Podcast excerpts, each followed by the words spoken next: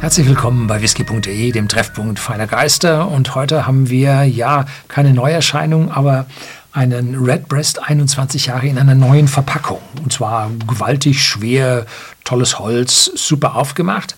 Aber die Flasche selber habe ich 2013 das erste Mal probiert. Und als ich 2011 bei der Old Middleton Brennerei im Süden Irlands war, wurde dieser Whisky ungefähr so angekündigt, dass da eine neue Abfüllung käme. Und 2013 war es dann soweit, habe ich diese Flasche zum ersten Mal probiert. Und die war damals schon reichlich über 100 Euro. Mittlerweile kostet sie bei whisky.de im Shopsystem 178 Euro. Nun, das ist ein stolzer Preis, aber die Iren haben leider nicht so den Sinn, Whiskyfässer so lange zu lagern, sodass also die alten irischen Whiskys schon immer sehr, sehr teuer waren.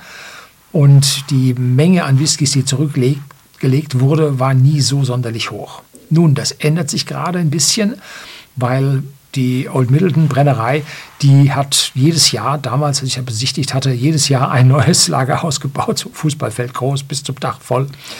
Also heftig haben die da zur Seite gelegt und mittlerweile haben sie noch eine zweite Brennerei gebaut daneben, dass also hier der Output nochmal vergrößert wird, weil irischer Whisky ist weltweit auf dem Vormarsch und so hoffe ich, dass dieser äh, Redbreast 21 Jahre, wir sind A froh, dass er jetzt regelmäßig verfügbar ist und B, dass hier vielleicht das Angebot noch so weit steigen wird, dass der Preis dann ein Stück weit sinkt.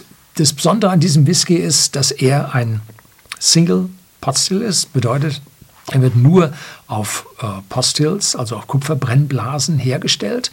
Und zwar in der Middleton Brennerei, der New Middleton Brennerei. Da gibt es ja vielleicht die Very New Middleton Brennerei. Scherz.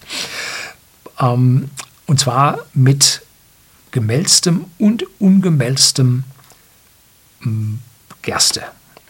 Ja, Genau, das haben Sie erklärt. Sie haben also äh, eine Gerstenversorgung. Der eine Teil der Gerste wird gemälzt und der andere Teil der Gerste wird nicht gemälzt. Und aus diesen wird dann der, ja, das Wash fermentiert, oh, fermentiert und dann entsprechend den Brennblasen zugeführt und nur in Potstills und nicht in den für Irland so typischen Column Stills, meist aus rostfreiem Stahl mit ein paar Kupferböden drin, dass ein bisschen Kupferkontakt mit da ist. Nein, hier volle Kupferbrennblasen, dreifach destilliert. Wobei auf der einen Seite muss man jetzt sagen, gut, wir haben jetzt äh, die Potstills, die die Sache etwas würziger machen und auf der anderen Seite haben wir jetzt die Dreifachdestillation, die das wieder ein Stückchen zurücknimmt. Gut, ja, das Geschmacksprofil ist an der Stelle dann doch ein Stück weit anders. Namensgeber für diesen Whisky, der Redbreast, Robin Redbreast, ist das Rotkehlchen. Und ist der einzige Singvogel, der den dunklen irischen Winter, die liegen ganz schön nördlich, hier singend verbringt und damit dem Menschen den Winter, den dunklen Winter, hier etwas versüßt. Eine Ähnlichkeit zu dem Whisky mag gewollt sein bei der Namensgebung. So, jetzt haben wir die ganze Sache so ziemlich durch, was es darüber zu sagen gibt. Die Flasche ist die ganz typische Redbreast Flasche, die wir, ah, sehr fruchtig, die wir ab dem Zwölfjährigen an dieser Stelle schon kennen. Probiert habe ich den Whisky jetzt schon mal, darum ist die Flasche ein bisschen leerer mit der Verwandtschaft. Da ist er sehr gut angekommen weil er ja ein bisschen ausdruckskräftiger, ein bisschen intensiver ist, weil 21 Jahre in Fässern macht sich da schon bemerkbar, wobei wir hier eine Mischung von Ex-Bourbon-Fässern haben mit First Fill Ex-Sherry-Fässern. Also Bourbon-Fässer, wenn Sie dazu nicht First Fill sagen, sind die auch Second oder Third Fill.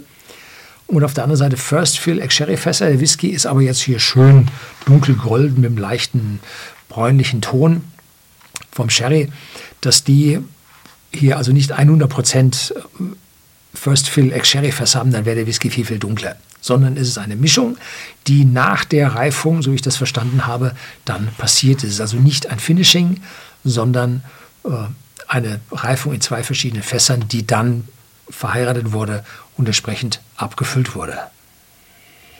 Ja, jetzt habe ich also schon das zweite Mal dran gerochen, gerade im englischen Take. Und jetzt habe ich ganz präsent vorne dran die Vanille, richtig reiche Vanille. Dazu tropische Früchte, die sich da einmischen. Und zwar, was ist es? Ja, irgendwie so ein bisschen in Richtung Papaya, würde ich mal sagen. Und dazu eine ganz, ganz intensive, deutliche Nussnote. Und zwar so die typischen Haselnuss, Walnuss, Pekanuss. Wenn Sie es ein Sherryfass öffnen, ein leeres Sherryfass öffnen, um da Whisky reinzufüllen, habe ich machen dürfen und riechen jetzt daran. Da kommt Ihnen eine Nussnote entgegen. Es ist unglaublich, also sehr, sehr intensiv. Wobei die Fruchtnote, diese frische, tropische Fruchtnote normalerweise aus dem Brennereicharakter, also aus den Potstills und ja, den Hefen, die die Fruchtnoten verstärken von ja, im Prinzip dem, dem Wash. Und dahinter kündigt sich schon ein ganz bisschen würzige Eiche an. Cheers!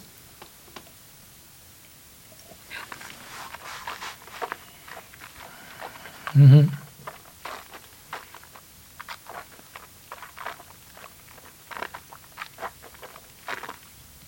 Erst ölig auf der Zunge und dann schlägt die Würzigkeit der Eiche zu, sehr intensiv. Speichelfluss setzt ein, sehr schön. Leichte, fruchtige Süße mit dabei, überraschend bei der, Frucht, äh, bei der Würzigkeit der Eiche. Also richtig schön. Das könnten jetzt diese Trockenfrüchte, die vom Sherry her stammen, die im Geruch beim ersten Mal zu riechen waren, jetzt beim zweiten Mal nicht so.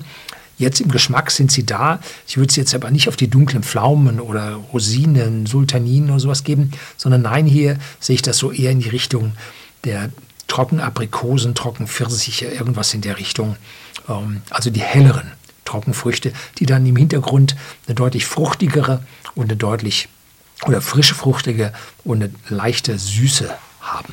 Abgang sehr lang mittlerweile, sehr harmonisch, keine Bitterkeit für 21 Jahre, ist das was Besonderes.